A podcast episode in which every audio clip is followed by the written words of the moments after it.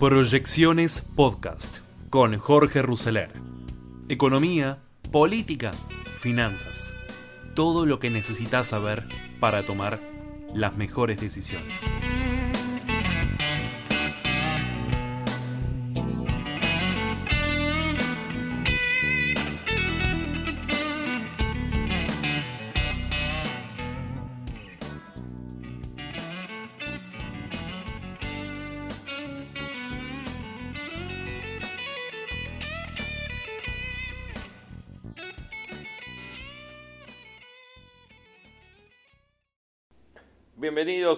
Capítulo de proyecciones de hoy, 8 de septiembre del 2022. Comienza esta semana a producirse un respiro en las variables más complicadas de la economía, aunque sin abandonar su posición crítica al nivel de reservas avisó alguna estabilización. Esto es porque se cumplen los compromisos de liquidación de exportaciones del campo, alentados por esta transitoria pero significativa mejora del tipo de cambio que le concedió el gobierno. Se traslada así la expectativa a los otros 5 mil millones de dólares del complejo agroexportador que dijo Massa que llegarían este septiembre. Se percibe cierto ánimo contagioso en el sector. Muy alentador fue el anuncio de ampliación de asistencia del Banco Mundial a programas sociales y de infraestructura por 900 millones de dólares que relajan al fisco y por ende también el ajuste del gobierno. Más significativo fue el anuncio de futuros desembolsos del BID para fortalecer reservas por 1.200 millones de dólares. Ahí escuché un comentario de Alfonso Pratgay que decía que esto es novedoso, que esto es raro, porque el BID nunca hace desembolsos si no están atados a un proyecto futuro. La sorpresa del volumen y su disposición contrasta con la reticencia previa. Esto revela la mayor virtud de la concentración de la decisión económica en torno de Sergio Massa. Con igual dosis de justicia se podrá señalar al rumbo fiscalista y ortodoxo de esta etapa de la gestión del Frente de Todos y a las limitaciones de sus alcances en una economía desequilibrada. La herética necesidad de evitar un desastre hiperinflacionario logró acallar las críticas internas y permitió un giro no autorizado en la interna oficial ni a Guzmán ni a Batakis. Era la crisis y la representación de cada sector. Guzmán era el proyecto de Fernández, Batakis el de nadie en el oficialismo. Massa en poco tiempo está avanzando sobre los obstáculos sin reparos en el oficialismo, el giro ortodoxo puso su don negociador a disposición de la necesidad básica de encontrar divisa, fortalecer las reservas, achicar la brecha y evitar el desborde hiperinflacionario por esa vía. Para ello, y contrario al tono de la conversación judicial o de la disputa bipartidista, se sienta con antiguos adversarios, los organismos de crédito internacionales y el campo, objetos en la miras del peronismo de su odio. Habrá que estar alerta, son tiempos de urgencias, tal vez de alianzas tácticas, las manos que se abren tienen fecha de vencimiento. La mejora del dólar del campo traerá costo fiscal y una expansión monetaria que el central va a tener que esterilizar más temprano que tarde. Los créditos actuales son pagarés para el futuro. Los que ingresan hoy, los exportadores, no lo van a hacer mañana pero en la cabeza de los gobernadores se sabe que mañana será otro día. La pregunta que tenemos es si algún día saldremos de esta crisis o si esto es de postergación permanente. Pregunta que obviamente siempre nos hacemos acá en proyecciones.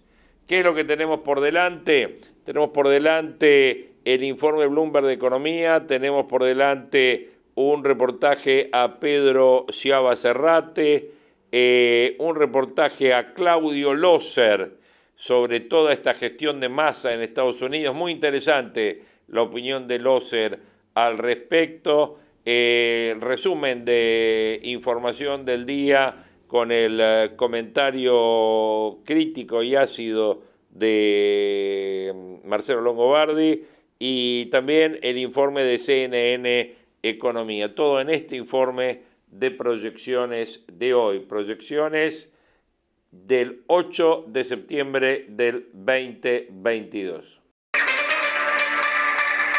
Muy buenos días, soy Francisco Aldaya, editor de BloombergLinea.com en Argentina y hoy te voy a contar las tres noticias más importantes para que arranques tu día. Además, como todos los jueves, Mariano Espina nos trae lo último de la política argentina en Recintos del Poder. No se olviden de darle clic al botón para seguir a este podcast y de activar las notificaciones. Veamos rápidamente cómo van a abrir los mercados este jueves. El S&P Merval repuntó 2,7% ayer. Fue una jornada bien verde para las acciones argentinas en Wall Street, con subas de hasta 9,7% para IPF y solo una baja de 0,3% para despegar. El dólar blue rebotó hasta los 284 pesos, el MEP quedó en 271 y el contado con liqui en torno a los 283. Lo que tenés que saber. Uno. EcoGo, que es la consultora de Marina del Polleto, espera que la inflación en Argentina alcance el 99,6% a fin de año y se mantenga por encima del 100% en el primer semestre del próximo año. Además, ve una suba de precios del 6,9% en agosto, por debajo del 7,4% de julio, pero todavía en niveles muy altos. Una proyección preocupante en la antesala de la publicación del relevamiento de expectativas del mercado del Banco Central que sale mañana viernes. Recordemos que el último REM de julio ya dio una expectativa arriba del 90% para el año. 2. El Banco Central volvió a aprovechar el dólar soja a 200 pesos ayer y sumó 300 millones de dólares para sus reservas. De esa manera, la entidad que preside Miguel Pese anotó este miércoles la mayor compra neta de divisas en el mercado de cambios desde fines de junio, cuando se habían frenado drásticamente los permisos para importar para cumplir con la meta del FMI. Ayer el dólar soja registró operaciones totales por 464 millones de dólares, por lo que acumulan 785 millones de dólares en lo que va de la semana. Recordemos nuevamente que más apunta a llegar a los 5 mil millones de dólares este mes. 3. Uruguay es un país donde ya se ven Teslas y cargadores eléctricos en la vía pública y donde el gobierno busca darle más impulso aún a una industria que es una de las más desarrolladas en la región. En ese sentido, el ministro de Transporte de Uruguay, José Luis Falero, le dijo a Bloomberg Línea que están avanzando con un proyecto que obligaría a las empresas que gestionan el transporte público a renovar su flota de vehículos para convertirlos en 100% eléctricos en un plazo de 16 años. Esto obviamente con subsidios que el gobierno tendría que financiar, algo que Uruguay no tiene inconvenientes para hacer, teniendo en cuenta que en 2020, por ejemplo, colocó bonos a una tasa de 2,5% anual en dólares. Cosas hoy impensadas en Argentina. Recintos del poder. Y ahora, Mariano Espina, contanos por favor qué está pasando en la política argentina. A una semana del intento de magnicidio contra Cristina Fernández de Kirchner, mientras continúa la investigación judicial, el hecho, lejos de reconciliar a las dos principales fuerzas políticas del país, lo ha expuesto ante una nueva confrontación. Aún así, el gobierno nacional intenta ahora una convocatoria amplia para abordar tema de la intolerancia política en la sociedad. Esta convocatoria será para todos los sectores de la sociedad y es encabezada por el ministro de Interior, Eduardo Guado de Pedro. Tras conocerse esta convocatoria, el referente parlamentario de Juntos por el Cambio reconocieron que aún no ha existido llamado alguno para avanzar en una mesa de diálogo. Al escepticismo frente a este nuevo llamado le sumaron críticas a lo que fue la reacción del gobierno tras el trágico evento del pasado jueves. Entre ambas fuerzas es lo que ocurrirá hoy en el Senado. Hay una sesión convocada por el oficialismo para repudiar el ataque contra la vicepresidenta y los senadores de Juntos por el Cambio ya han adelantado su ausencia. Pese a que el mismo jueves del intento de asesinato, estos senadores firmaron una declaración junto a los senadores del Frente de Todos. Según de Pedro, esta nueva convocatoria tiene el aval de CFK y de Alberto Fernández. El ministro aseguró que el hecho del jueves es un punto de inflexión y pidió recuperar la racionalidad, bajar un cambio y ponernos a hablar sobre qué tipo de convivencia democrática queremos en nuestro país.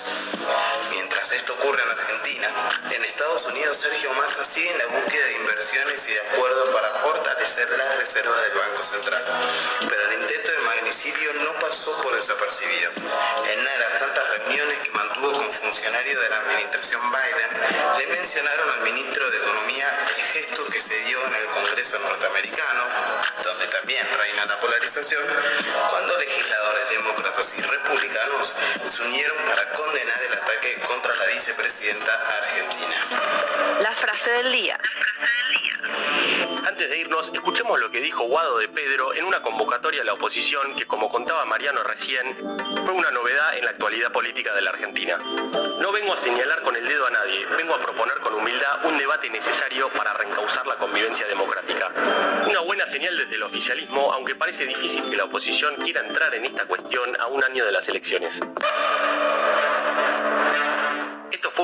Capítulo de la Estrategia del Día Argentina. Yo soy Francisco Aldaya, editor de Bloomberg Línea, y me podéis seguir en Twitter en arroba franaldaya. No se olviden de darle clic al botón para seguir a este podcast y a la campanita para que se enteren al instante cada vez que salga un capítulo de lunes a viernes. Espero que tengas una gran jornada productiva. Esto fue la estrategia del día Argentina. Escrita de Portfolio Personal Inversiones. Pedro, un gran abrazo. Bienvenido aquí a Somos Nosotros, Willy Coban. ¿Cómo andamos? ¿Cómo estás, Willy? ¿Todo bien? Muy bien, muy bien. muy bien. Bueno, la verdad que eh, mientras que mm, en el último mes estuvimos este, tratando de discutir si dólar soja, si no dólar soja, eh, ni hablar la agenda política, eh, resulta que la acción de IPF subió 60% en agosto en Nueva York y los que apostaron, digamos, a la estabilidad y a la primavera cambiaria eh, vienen ganando lindo, ¿no? Piensen ustedes que hoy el contado con liquidación estaba en 285, prácticamente lo mismo que hace más de un mes.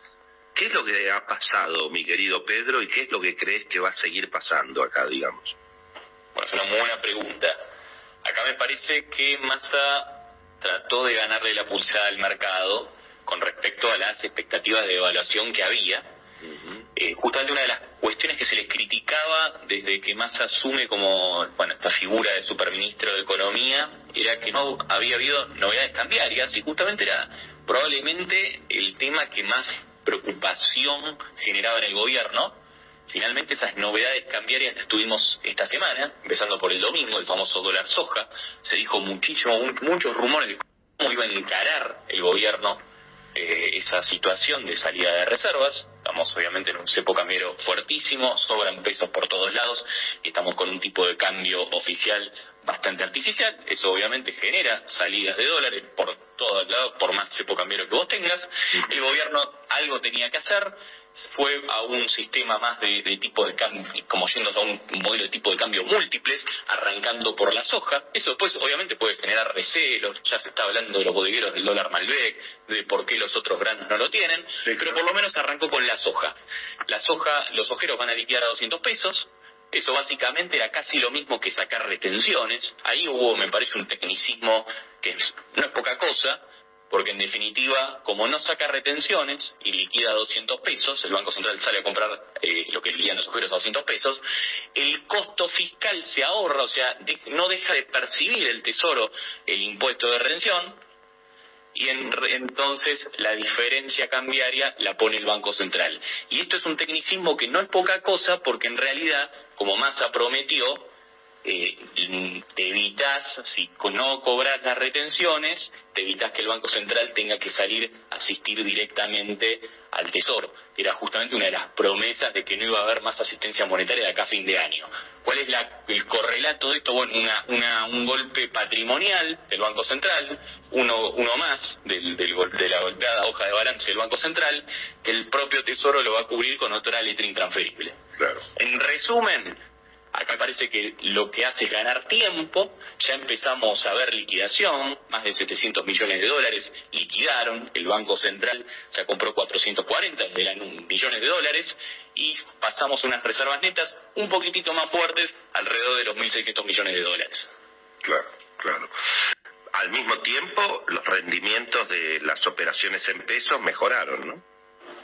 Acá tuvimos una me parece una buena reacción, el mercado compró un- con un poquito de optimismo en la deuda en dólares, que ya el precio promedio ponderado está de nuevo arriba de los 25 dólares, 25,10, es casi más o menos donde nos había dejado Guzmán, el famoso primero de julio, antes de que el sábado renunciara, ya volvimos a ese, por lo menos, a las puertas de ese umbral, también como vos dijiste, Willy, ya bajó un poco más de 3% el contado con liquidación, y hemos visto también una baja en la demanda de cobertura. Acá, lógicamente, la estrategia de ganar tiempo, llámalo dólar soja, llámalo acuerdo sorpresivo con el BID, donde van a entrar muchos más recursos de los que se esperaba, eso te genera por lo menos la idea de que el gobierno va a poder evitar la devaluación por un poquito más de tiempo y ya vimos cómo bajó un poco el apetito de estrategias de cobertura, ¿no? Especialmente los dólar cortos. ¿Cuáles son, ¿Cuáles son las opciones, digamos, ahora entonces, eh, que, que, más están recomendando? ¿Qué es lo que, qué es lo que, o ya es tarde, digamos? El que pregunta, che, es el momento de pasar a pesos, a hacer carry trade, yo creo que el efecto de mayor magnitud ya lo tuvimos, eso es importante. Eso no significa que no podamos tener un veranito un par de semanas más. Eh, eso, eso también es posible. Ahí yo creo que para el más agresivo, yo lo dejaría para el más agresivo, yo creo que hay opciones en, ajustables por inflación. Ahí hemos visto un poco de aumento de apetito por duration en la curva de SER. Hemos visto mucho volumen en el TX24, que ha subido casi un 10% en dólares en lo que va del mes. Eh, pero para el conservador, eh, yo la verdad que después de este movimiento que tuvimos en el contado, que ahora el contado, ojo, porque ya mirando la correlación con el M3 privado, para tener algún tipo de noción con la liquidez de la economía, está casi un 12% del nivel donde debería estar siguiendo la evolución del M3 privado. ¿Qué quiere decir? No significa que venga un salto, para nada.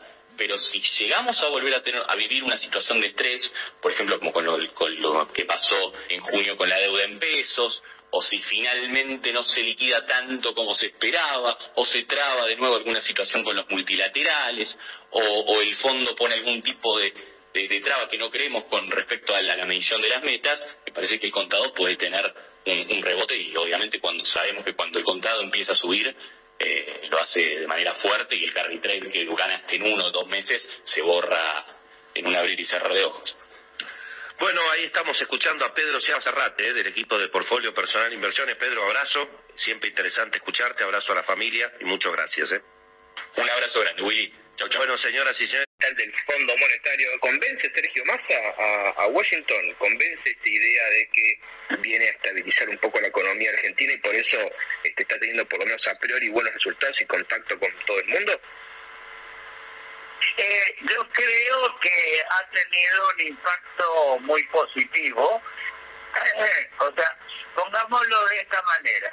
Eh, desde un punto de vista técnico, yo no creo que Massa y su equipo sea mejor de lo que fue en su momento Martín Guzmán.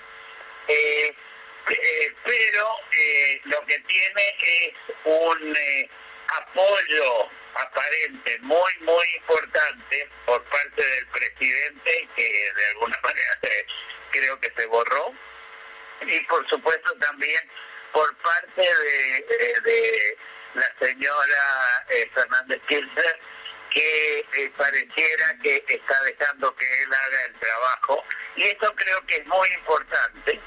Eh, aparte, él eh, eh, no es que sepa tanto de economía, no digo que no sepa, pero eh, pero tiene una muñeca política y entonces yo creo y su equipo entran bien.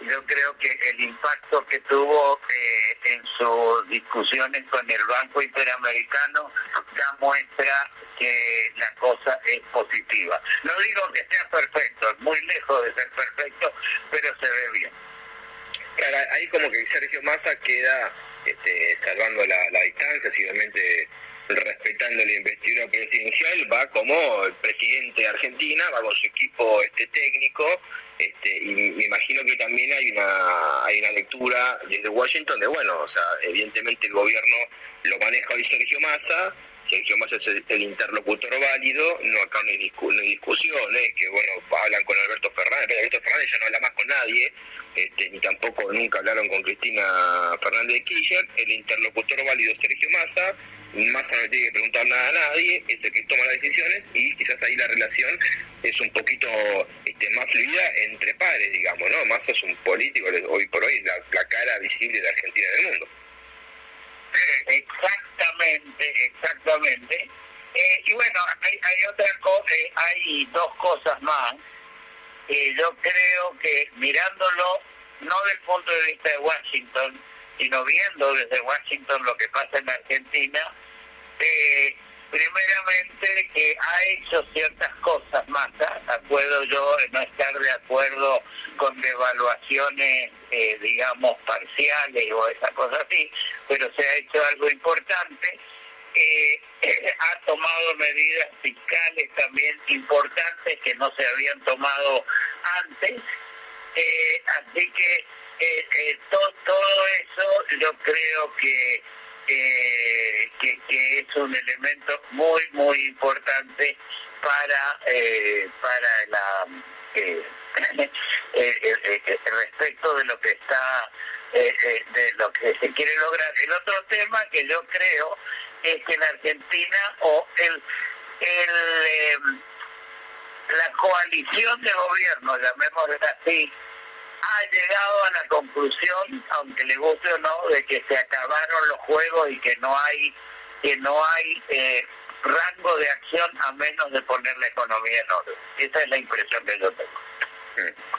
Eh, Claudio, ¿cómo imaginas la reunión, después esto es el, el 12, el lunes, este, con Cristalina Georgieva, digamos, también en esta misma idea, digamos, ¿crees que el gobierno eh, Massa va a buscar algún tipo de flexibilización del programa? ¿Hay margen para que se flexibilice algo o no? ¿O lo ves más bien este, asegurando que Argentina va a cumplir sea como fuera, hay metas quizás un poco más complicadas como es el tema de las reservas, que justamente si bien ahora hay un poquito más de, holgura entre comillas por la liquidación de los de la soja, bueno, solamente septiembre, la meta anual hay que ver, todavía está muy lejos en términos de la meta de reservas, digamos, ¿crees que hay margen para que se negocie algún tipo de flexibilización o no? ¿Van a intentar buscar este, que se cumpla rajatabla, que también es una señal importante del mercado, no pedir waiver, no pedir este relajamiento de un programa que ya por sí es este, bastante tranquilo para Argentina, este, dado el contexto en el cual se están moviendo.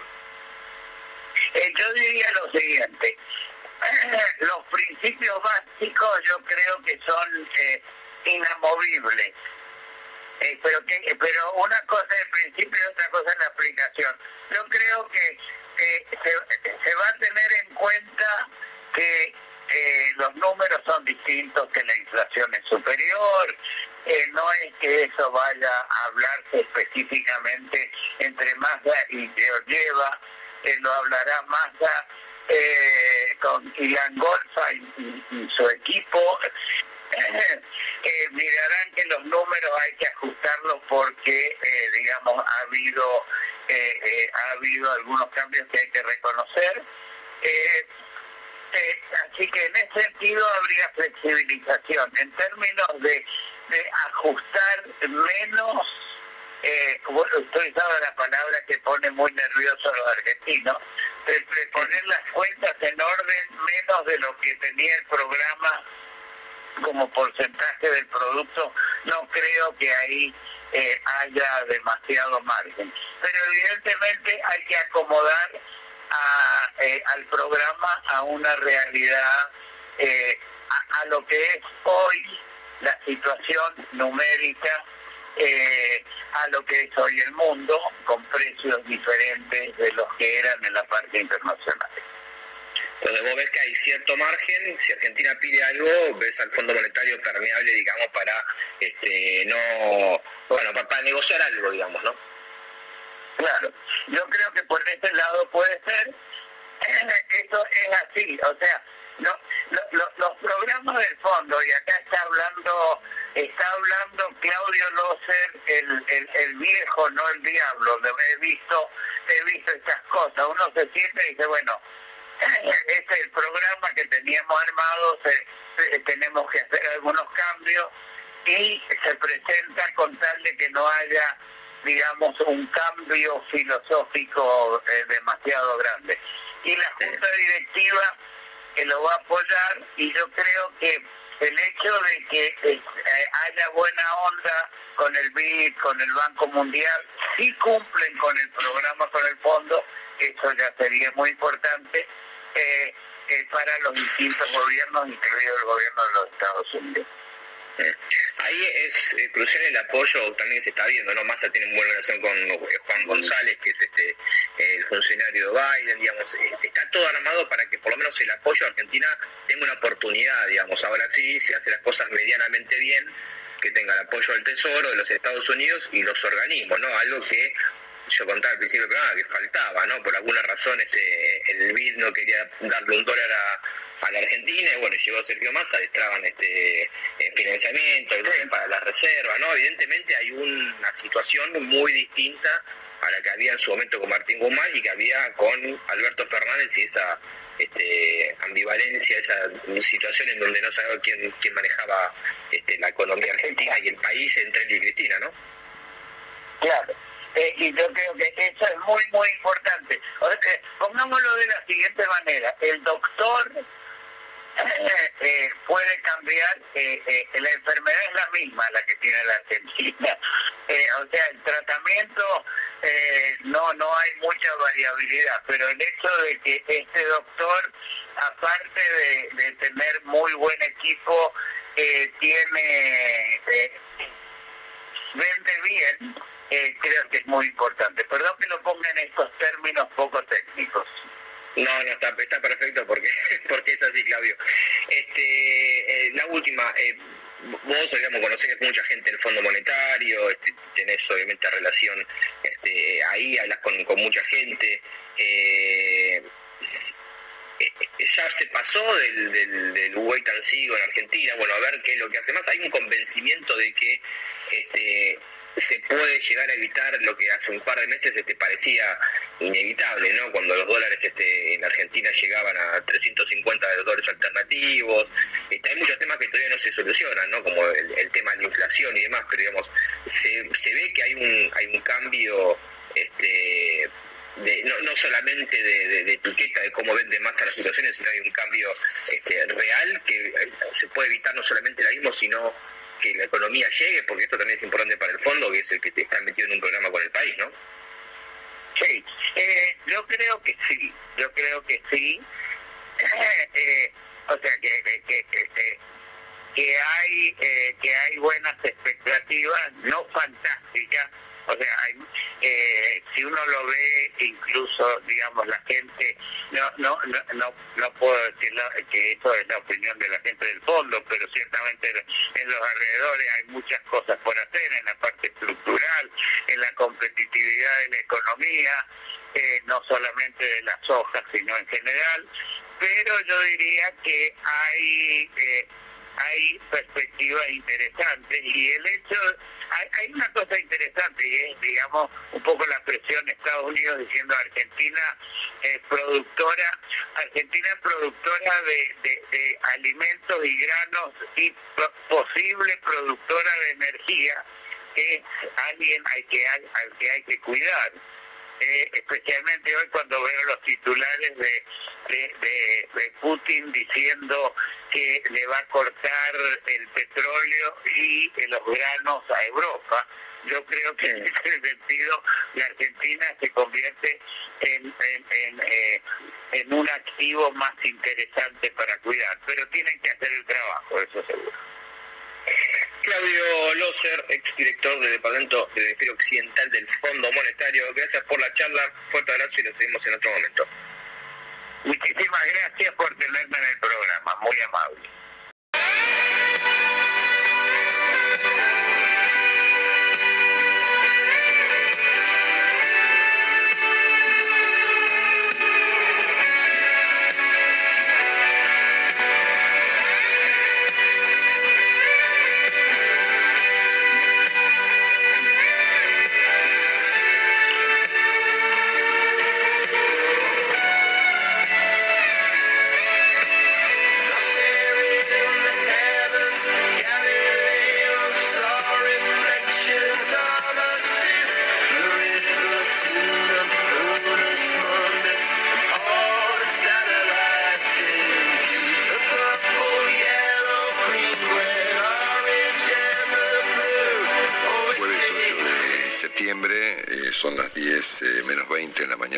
Buenos Aires.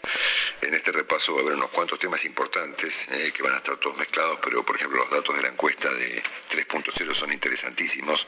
Ahí está Juan eh, haciendo no sé qué lío con la cámara, ahí están, está, está, está, Willy con Maite, está pasan. Nico Singer con, con Romy y aquí estoy yo. Así que están todos invitados a escuchar este repaso, tanto en, eh, en la radio, en AM950 CNN Radio, como en la cuenta oficial, en la cuenta oficial, en la cuenta Longobardi oficial a través de Instagram. Estoy muy agradecido con todos los comentarios, he leído muchos de ellos. Eh, muchos los pude contestar entre anoche y esta mañana tempranísimo, eh, y son todos muy amables con nosotros, eh, seguramente de- demasiado amables y, y generosos, pero estamos agradecidos igual. Mucha gente me preguntaba recién a través de Instagram inclusive o a través de mensajes qué libro estaba leyendo. Bueno, voy a subir en un rato, cuando termine esta historia, voy a subir un- la fotito del libro a historias pero este, aburrido anoche de- del tedio de la agenda pública argentina, me puse a leer batallas de verdad. ¿no? Entonces encontré una batalla monumental librada por Poseidón. Poseidón, eh, yo les contaba que leía las, las luchas de los dioses del Olimpo contra los gigantes, ¿no? Y entonces eh, Poseidón persiguió a través del mar a un gigante llamado Políbotes, ¿no? Y una persecución terrible a través de los océanos, ¿no es cierto? Sobre todo en el mar Egeo. Entonces, para vencer al gigante, eh, Poseidón arrancó un pedazo de la tierra y ¡fum! se lo tiró encima. Y lo liquidó, ¿no es cierto? Al punto tal que ese pedazo de tierra se volvió una isla. Hay una isla hoy que está, yo creo estas cosas, ¿eh? fervientemente, ¿no? Es una isla que es el resultado, ahí en el Egeo, que yo no conozco, Willy debe conocer seguramente. Seguro. Este, No conozco, no conozco Grecia todavía. es el resultado de Sumalo, Poseidón. sumalo al listado. arrancó un pedazo de la tierra con toda su fuerza y pláfate, se lo tiró a, a este monstruo llamado Políbotes y lo fulminó y quedó enterrado abajo de la isla, ¿no es cierto? ¿Eh? Esas son batallas, ¿no es cierto? ¿Eh? ¿Qué te parece? Épicas. Claro. Bueno, entonces la tesis del libro es que los volcanes eh, son el resultado de que debajo de ellos están enterrados los gigantes, ¿no? Entonces cuando se enojan los gigantes, ¡fum! sale del sale este fuego y cenizas y, y llamadas y lava hirviendo de adentro de los volcanes como consecuencia. ¿Es en serio esto? ¿No me están mirando como si estuviera loco? Tiembla la tierra. Verdad. Nos conmueve, Marce. Bueno, yo les voy, a, les voy a poner una foto del libro en historias de Instagram en un rato para que vean y puedan verificar ustedes que lo que estoy contando es cierto. ¿eh? Bueno, dicho esto, vamos a meternos en la tediosa vida pública argentina. No, Marcelo, nada más. Si no les importa la historia de la humanidad. no, yo- divertido esto, yo- no, está bien, está bien, ok, no importa, no importa. No, no quieren escuchar esto, chicos, no importa. ¿eh? Por favor. Otras No, no, preferimos eso, ¿eh? Tengo otras batallas, ¿no es cierto? Ah, sí, ¿Eh? bueno. De, por ejemplo, de Hermes contra Hipólito. ¿eh? Ah. Pero ahora no Parece que era por corbatas. Esa era una batalla por corbatas. Por car- o por cartera. Verdés se, Vermés se volvió, se volvía, invisi- se volvía invisible. ¿eh? Así que bueno, voy a subir para las personas que están interesadas este, en esta historia que están escribiendo en este momento, voy a subir el- la fotito del libro que estoy leyendo sobre esta historia tan alucinante en Instagram en pocos minutos más. Dicho esto, Además de la revista Caras, perdón, Marcelo, perdón. no, eso no lo voy a subir nada. Tenemos que vender mucho, Marcelo, vamos. No, eso no. Bueno, saben ustedes que para la justicia argentina el señor Sabac Montiel y la señorita Uliarte eh, son, eh, actuaron con premeditación, planificación y eh, acuerdo previo para procurar sin éxito asesinar a la señora de Kirchner. Esto lo resolvió anoche la jueza Capuchetti. Eh, han, se ha detectado que el- el- este hombre Sabag y esta joven, esta joven habían instalado este carro de... Todo parece medio de locos, ¿no? Este, entre, entre pe- pe- personajes vinculados a un mundo muy loco, este, que vendían copos de nieve, instalaron los copos de nieve en este, cerca de la casa de la señora Kirchner, eh, hicieron una especie de inteligencia previa, todo eso para que finalmente el, el asunto fracasara, ¿no es cierto? Me hace acordar a la película El Quinteto de la Muerte, ¿no? Aquella famosa película de David Niven, ¿no? Con el gran actor británico Alec Guinness, ¿no? Yo le hablo de esto a Maite y decir de qué habla este tipo, ¿no es cierto? Bueno, recordad que yo soy abuelo, ¿no? Que era una gente que se, que se juntaba para producir un delito y eran víctimas de su propia incompetencia, ¿no es cierto? ¿Eh? Bueno, este, total que mm, un amigo inclusive de Sabac Montiel contó que ella hablaba de matar a Cristina Kirchner y aunque no lo tengo, no tengo los detalles, hay una crónica también en Infobae muy, muy rara de que ellos fueron filmados horas antes del intento de asesinato en una estación de tren, creo que en Quilmes, provincia de Buenos Aires, y alguien tira un papelito de una mesa y ella pasa por el costado de la mesa, levanta el papelito, lo lee y le vuelve a tirar a un tacho de basura, ¿no es cierto? Así que bueno, nada, cosas muy raras alrededor de una historia eh, según la cual el gobierno eh, sigue suponiendo que em, eh, no hay tal cosa como uno o dos lobos solitarios, sino que esto es parte de una gran conspiración. Veremos. Las encuestas sugieren otra cosa, por eso vamos a ir ahora a las encuestas. Sergio Berni ayer este, opinó que efectivamente el tipo era evidentemente un, un loco suelto, que no era un sicario, pero dijo estar desconcertado de aquellas personas que descreen del intento de asesinato. ¿no? Eh, y que se debe discutir si la cúpula del gobierno sigue en contacto con la gente o no. Pero es un comentario muy interesante de Bernie, sobre todo porque con independencia de que el hecho haya sido cierto o no, yo no, no, no, no, no tengo elementos para formular un comentario al respecto, Acá Juan es argentino, por supuesto, Juan es argentino, de La Plata, provincia de Buenos Sí, Aires. porque tiene la remera de Inglaterra, Marce. Claro, exactamente. Bueno. Traidor. Estando, además estando en Francia, ahí hay Imperialista. Sí. uno de los seguidores, uno de los sí, seguidores, claro, uno de los seguidores advirtió eso, la valentía de Juan Exactamente. con la remera de Inglaterra estando en Francia, digamos. Bueno, total que, claro, la pregunta que se hace Bernie es muy interesante porque eh, si- eh, eh, el gobierno ha sido tan contradictorio, tan mentiroso y tan este, cambiante, además que por supuesto cuando ocurre algo, eh, muchas veces la gente no cree, ¿no es cierto? ¿Eh? Con- con- a veces con bastante razón, ¿no es cierto? Bueno, eh, han sido revelados, algún- re- re- re- revelados, perdón, relevados, perdón, algunos miembros de la custodia de la señora Kirchner, no el jefe de la misma, el comisario Carbone. Ayer volvió a hablar este, el senador Mayans, revelando, hablando del Olimpo, ¿no es cierto? Él logró hablar con Cristina Kirchner, ¿no es cierto? Cosa que los argentinos no tenemos acceso en general, ¿no es cierto? Y dijo que eh, ella le señaló que es importante avanzar en el marco legal, legal que cuide el honor de las personas. Traducido, por supuesto, la ley del odio, ¿no es cierto? Eh, eh, eh, eh, y en Venezuela. Por lo tanto, Mayans dijo que el gobierno del presidente Fernández trabaja en una ley del odio, cosa que por supuesto el gobierno del presidente Fernández desmiente, ¿no?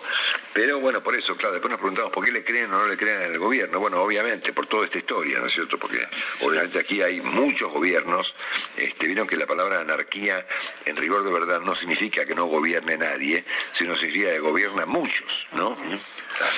Y me parece que este, este concepto aplica acá perfectamente. Por supuesto que los fiscales de todo el país han repudiado, y la palabra repudiar me parece una palabra apropiada en este caso, em, las acusaciones que formuló Axel Kisilov contra los fiscales Luciani y Mola por haber sido, digamos, algo así como los inspiradores o casi poco menos que autores intelectuales del intento de asesinato a la señora Kirchner, ¿no? Este, mm, y este, mm, han advertido que se ha llegado a un extremo y tienen razón, ¿no es cierto?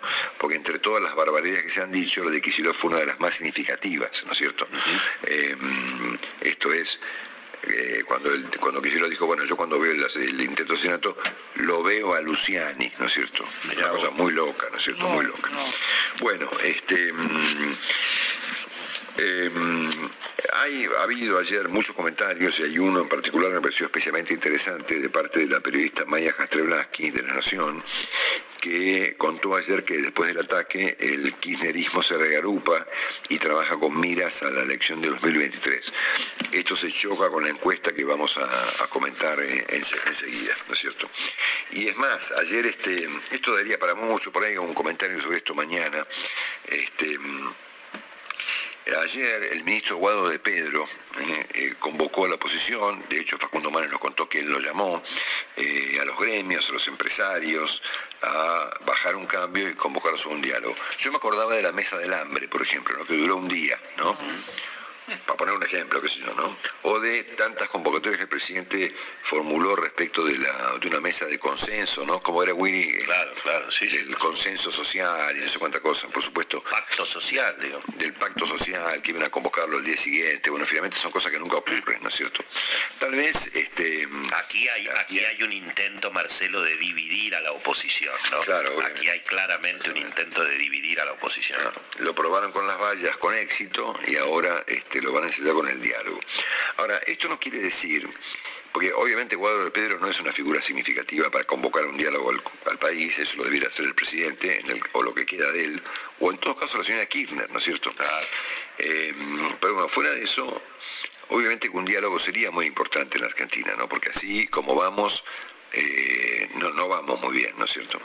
Lo que pasa es que, claro, el- lo- lo- los diálogos son convocados u obturados por las figuras más duras de ambos sectores.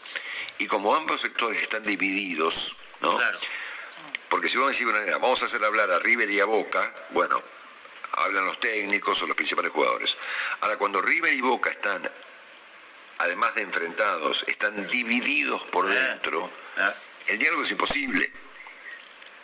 Porque dentro de cada coalición se obtura en el diálogo, ¿no es cierto? Entonces, este, mm, eh, ¿cómo se llama? Este, ahí leí un mensaje y me, me distraje. Sí, me imagino. Exactamente, bueno. Eh, que vuelva a Mitre. No, no vuelvo a Mitre, señor. Encantado la vida, pero gracias por el mensaje, pero no vuelvo a Mitre. Bueno, dicho esto, eh, el diálogo debiera empezar por Macri y Cristina, ¿no es cierto? Cosa que por supuesto no, no- no hay la menor posibilidad de que eso ocurra, ¿no es cierto? Porque ambos juegan a una suerte de colapso, ¿verdad? Entonces, claro, obviamente, ¿qué van a, qué van a dialogar, ¿no es cierto? Bueno, eh, eh, hablando de, acá está la encuesta, y acá vamos a lo, al, probablemente lo más importante de este repaso. La encuesta pertenece a la firma eh, 3.0, es una encuesta a nivel nacional bastante grande, eh, que fue revelada ayer por el periodista Eduardo Paladini de Clarín, que se especializa además en revelar encuestas antes que todos los demás. Esta encuesta establece... eh, primero que nada, una, esos, ¿viste esos, esos este, nube de palabras? Sí. ¿No? Bueno, en la nube de palabras, eh, las palabras que sobresalen son las palabras circo, mentira y teatro. Y en, segundo, en segundo plano, eh, odio, violencia y em, locura. Eh, hay un 53,6% de los argentinos que cree que este fue un hecho inventado y usado por Cristina Kirchner para victimizarse. Y solamente un 30% cree que fue efectivamente un intento de asesinato, ¿no es cierto? Eh, lo curioso es que dentro de ese 30% hay un 25% que dice ser kirchnerista y suponer que fue un invento.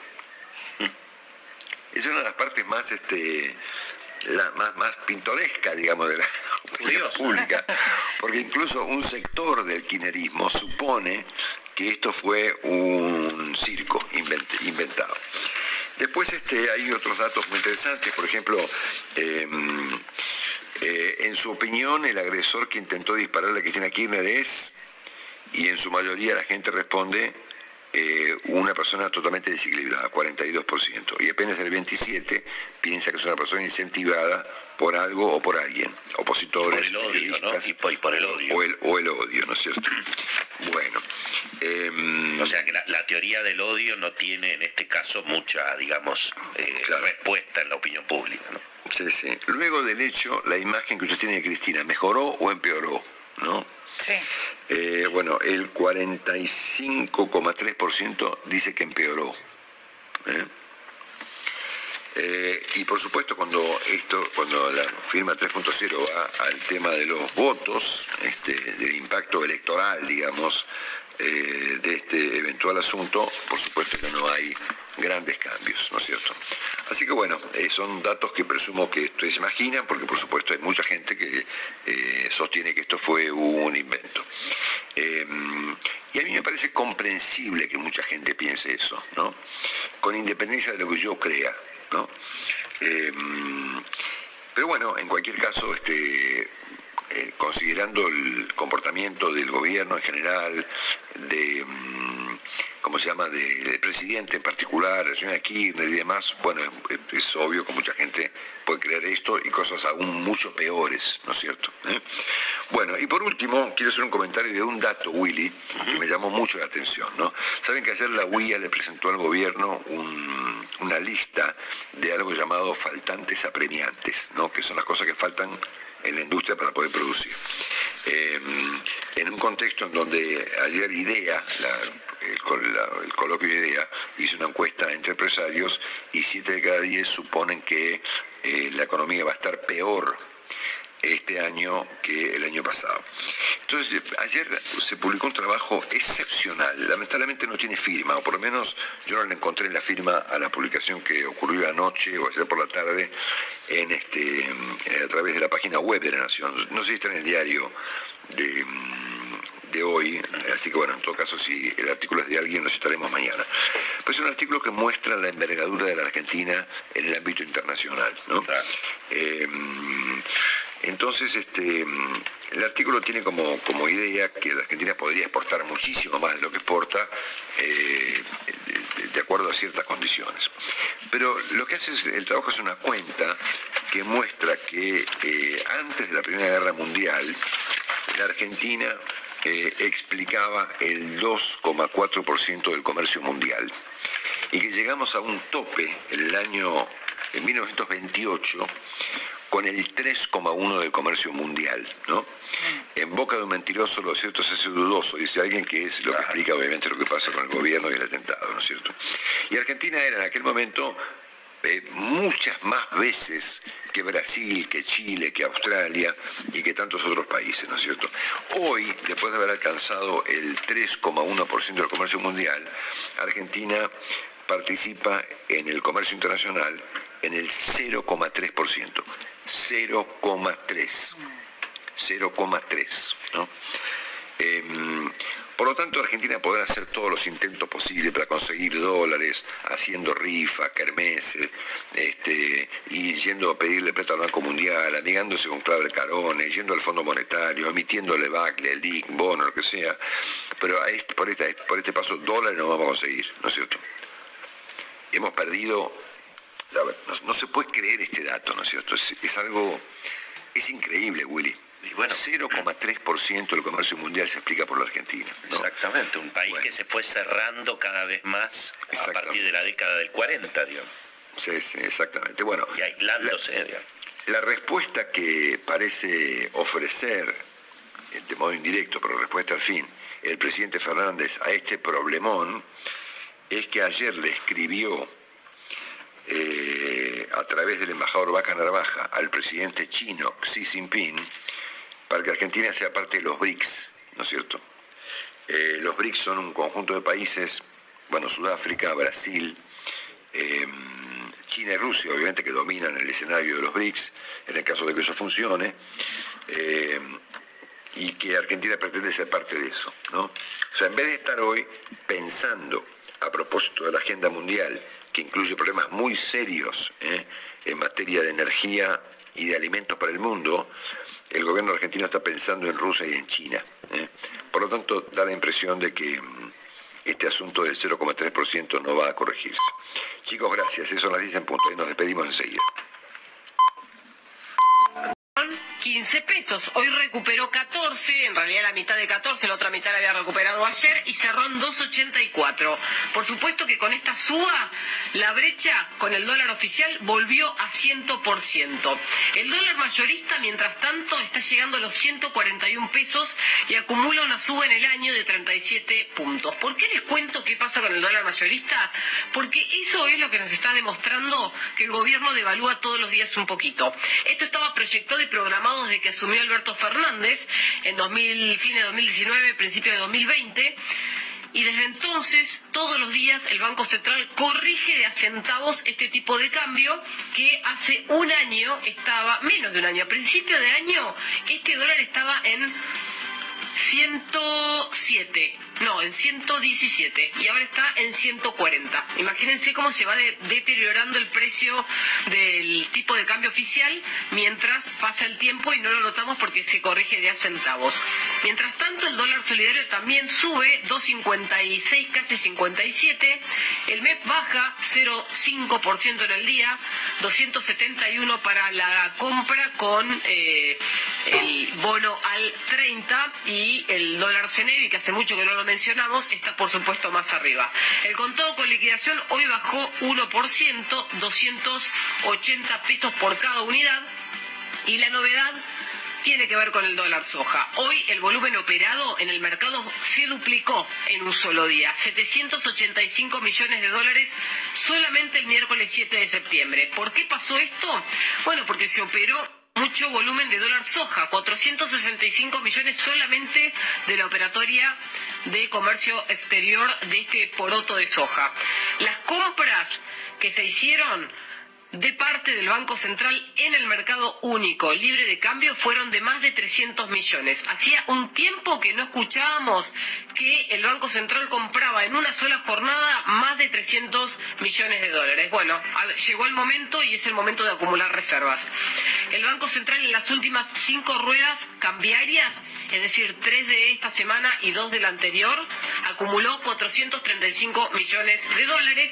Le queda un tramo bastante largo para poder alcanzar la meta para cumplir con la segunda revisión técnica, pero probablemente si las cosas salen bien lleguemos a cumplir la meta anual, que consiste en acumular algo así como 5.800 millones en todo el periodo. Los bonos argentinos, por supuesto, tuvieron una leve recuperación desde fines de agosto para acá. Sin embargo, hoy operaron estables con algunas bajas y solamente el Global 29 subió 0,08, muy poquito, muy tímida la subida, pero el riesgo país se mantiene estable justamente porque los bonos no operaron con caídas abruptas como en otro momento. También los ADR tuvieron una recuperación notable porque hoy fue un día de mercados verdes, de mercados en recuperación en el mundo, sobre todo los índices bursátiles de los Estados Unidos, que son los que mandan en materia financiera. Como les dije, hoy Massa tuvo reuniones en Estados Unidos con distintos interlocutores y su carta de presentación fue haber demostrado o demostrar allá que la medida que tomó este domingo antes de partir para los Estados Unidos está dando sus frutos. Rápidamente, en 48 horas se liquidaron el equivalente a 2 millones de toneladas de soja, es decir, unos mil millones de dólares. ¿Esto era lo que esperaba el gobierno? Sí, el gobierno espera más todavía, pero no esperaba que el rendimiento fuera tan inmediato. En dos días simplemente lograron lo que no puede lograr el Banco Central en 10 días. Es decir, acumular mil millones de dólares en las reservas. Este dinero todavía no es tangible en las cuentas del Banco Central porque demoran unos cinco días hábiles las operaciones hasta que se concretan y se pagan. El gobierno espera entonces que la venta de 7 millones de toneladas genere unos 4.000, 4.500 millones de dólares y si se suman las toneladas a liquidar en el exterior, entonces probablemente, probablemente superemos los 5.000, 6.000 millones de dólares para todo el periodo septiembre. Si esto sale bien y las cosas se alinean, entonces es posible que el gobierno nacional vuelva a anunciar una medida similar para el mes de octubre y esto le daría un poco más de oxígeno a las cuentas del Banco Central.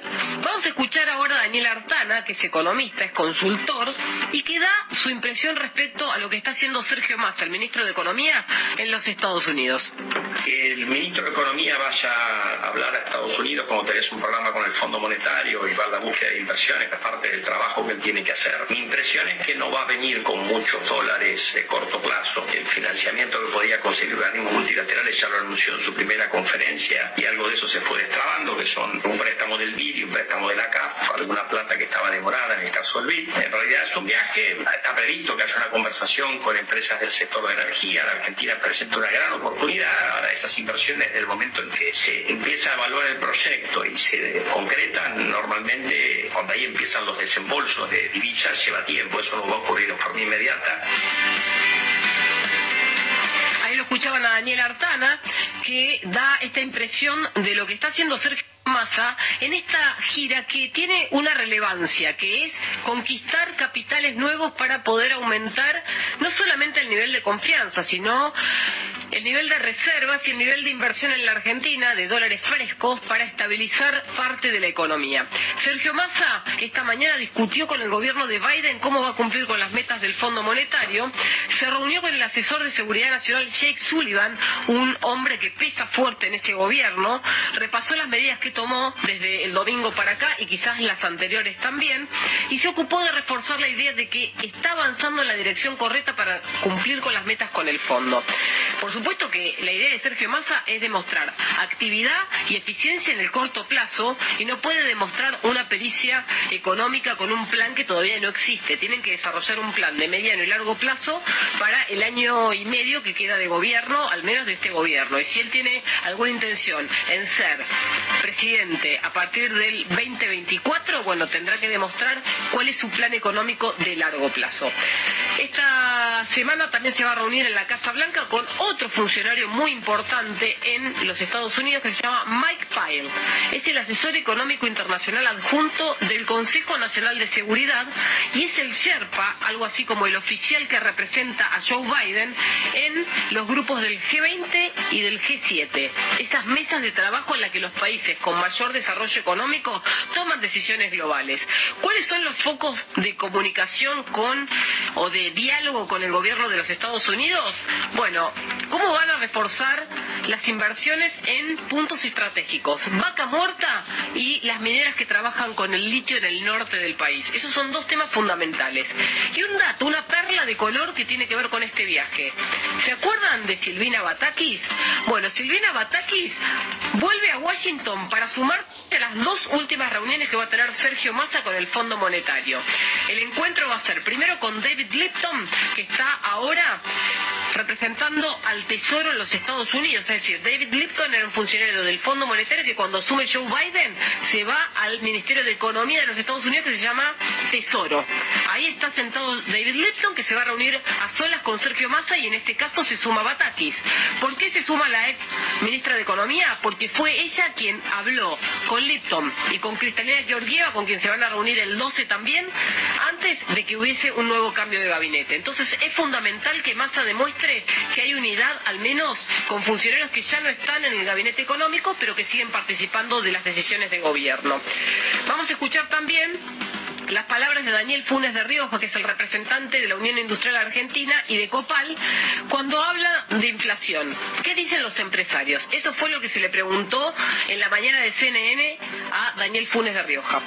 Ningún empresario que tiene que competir en la Argentina y en el mundo está contento con niveles de inflación como los que tiene Argentina, ni tampoco con los que tiene el mundo en este momento, bajo circunstancias particulares como consecuencia de la invasión rusa a Ucrania. Pero acá hay una base o piso de la realidad argentina súmele usted esta realidad internacional y va a ver que hay gran preocupación. Por otro lado, determinado nivel de empresas tienen además que pagar anticipos de los anticipos de impuestos de la ganancia, más todos los impuestos. Es un panorama complicado.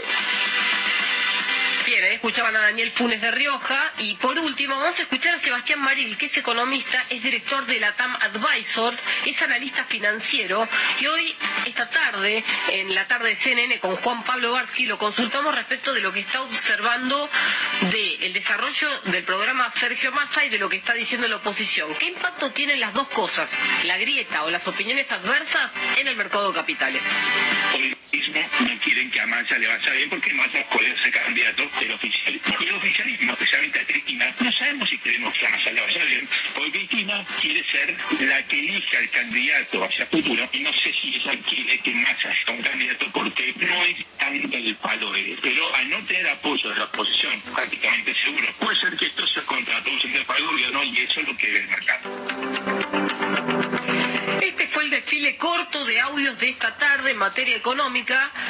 Ahora sí le puedo prestar atención a mi colega Verónica Carelli. Buenas tardes, buenas noches. Buenas tardes, buenas noches, Julieta. ¿Cómo estás? ¿Cómo está la calle? Calor. Calor, ¿no? Calor. Yo Tenemos... vine en monopatín y lo sentí, Hiciste muy bien. lo sentí bien. Hiciste muy bien, sí, porque está hay 22 grados en este momento, está la presión bastante baja. Igual, atención porque mañana llueve. Ah, mañana llueve. Mañana por la tarde-noche está pronosticado lluvia. Menos mal que no Una lavé el auto. Bueno. Estaba por lavar. Bueno, no, no No, lava. no, no, quizás más para el fin de semana, sí, el fin de semana va a estar bien dentro de todo. Este, va a ser más fresco, pero pero todo este calor tiene su precio, ¿eh? Mañana ¿Cuál es el precio? La lluvia. La lluvia, la lluvia por mañana a la tarde y primeras horas del viernes, ¿está bien? La calle autopista Perito Moreno en este momento está bastante complicada, lo estaba ya eh, desde temprano, eh, con algunas complicaciones. Eh, alguna otra de las cuestiones que, que tenemos que decir, eh, bueno, Altura Vélez, eh, con demoras en ambos sentidos, hay un, un accidente allí en, en Perito Moreno, Altura Vélez. Subte estaba norm- con algunas demoras, ya está normalizado. También tenemos demoras en autopista de Lepiane a Richieri, sentido de Seiza, Cantilo en Núñez, Lugones en Núñez, General Paz al Riachuelo en zona de Botoliniers, como decíamos. Eh, Juan de Garay y Paseo Colón, corte parcial por un presunto escape de gas. Así que bueno, tenemos como cada tarde eh, la Complicaciones. La complicación. Sí. Bien, muchísimas Sí, gracias. Gracias por la información.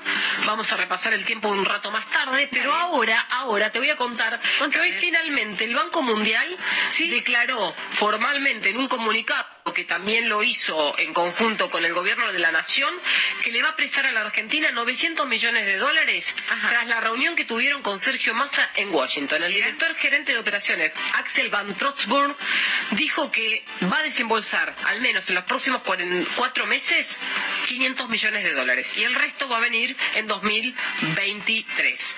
Estos son los proyectos de inversión fresca que está destrabando Sergio Massa en Estados Unidos. Ayer conocimos el comunicado oficial del BID, hoy traje detalles. A ver. ¿Vos sabés quién es eh, Mauricio Claver Carón?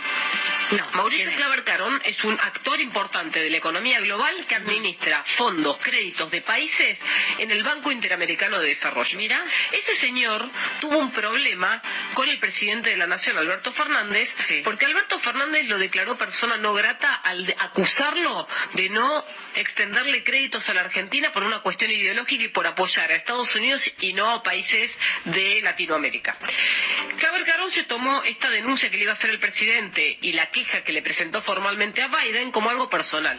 Entonces, mientras Alberto pedía créditos para robustecer reservas y para generar desarrollos de la política económica y de, la- y de infraestructura en el país, este señor le trabó todos los proyectos. Ahora apareció Sergio Massa. Mira, Super Sergio. Super Sergio. Super, Sergio. Super Sergio, que es doble S, tiene SS en el pecho. SS, y la capa. Claro, me gusta. Bien, El doble S de masa. Bien, SS. Se reunió con este señor, que es enemigo de Alberto, pero amigo de Massa. Ah, mira. Bien, y destrabó 5 mil millones de dólares de crédito para el biaño 2022-2023. Tenemos que hacer una pausa rápido, pero voy a resumir en pocas palabras esto que se va a conformar de... A ver. 1.200 millones de dólares que van a ir a parar las reservas porque es capital de libre disponibilidad. Mirá lo que consigue un gran banquero que administra fondos de todos los países. Para el que le pide. Bien. Y por otro lado van a aparecer unos 3.000 millones en el 2023 y 1.800 millones en el 2020... No, 3.000 en el 2022 y 1.800 en el 2023. Todo para desarrollo de política económica y de política de infraestructura. Es decir, puentes, carreteras, estoy hablando como neutro, eh, autopistas, desarrollo de escuelas, hospitales y demás, eso por un lado. Por el otro lado es todo lo que tenga que ver con sacar a la gente de la pobreza, desarrollo de eh, urbanizaciones, de casas que estén pensadas para aquellas personas que no tienen vivienda, cloacas, gas natural, etcétera. Son dos proyectos grandes, este dinero está prestado para, con ese fin, o va a ir entrando con ese fin. Después Argentina no solamente deberá demostrar que lo hace y cuáles son los resultados, sino que también va a tener que devolver este dinero. Pero por ahora es un espaldarazo, es algo así como un thumb up de confianza y Massa logra lo que fue a buscar a los Estados Unidos. Mira. Así arranca CNN en Economía. Bienvenidos, bienvenidas. Son las 7 y 20. Hacemos la primera pausa y enseguida volvemos.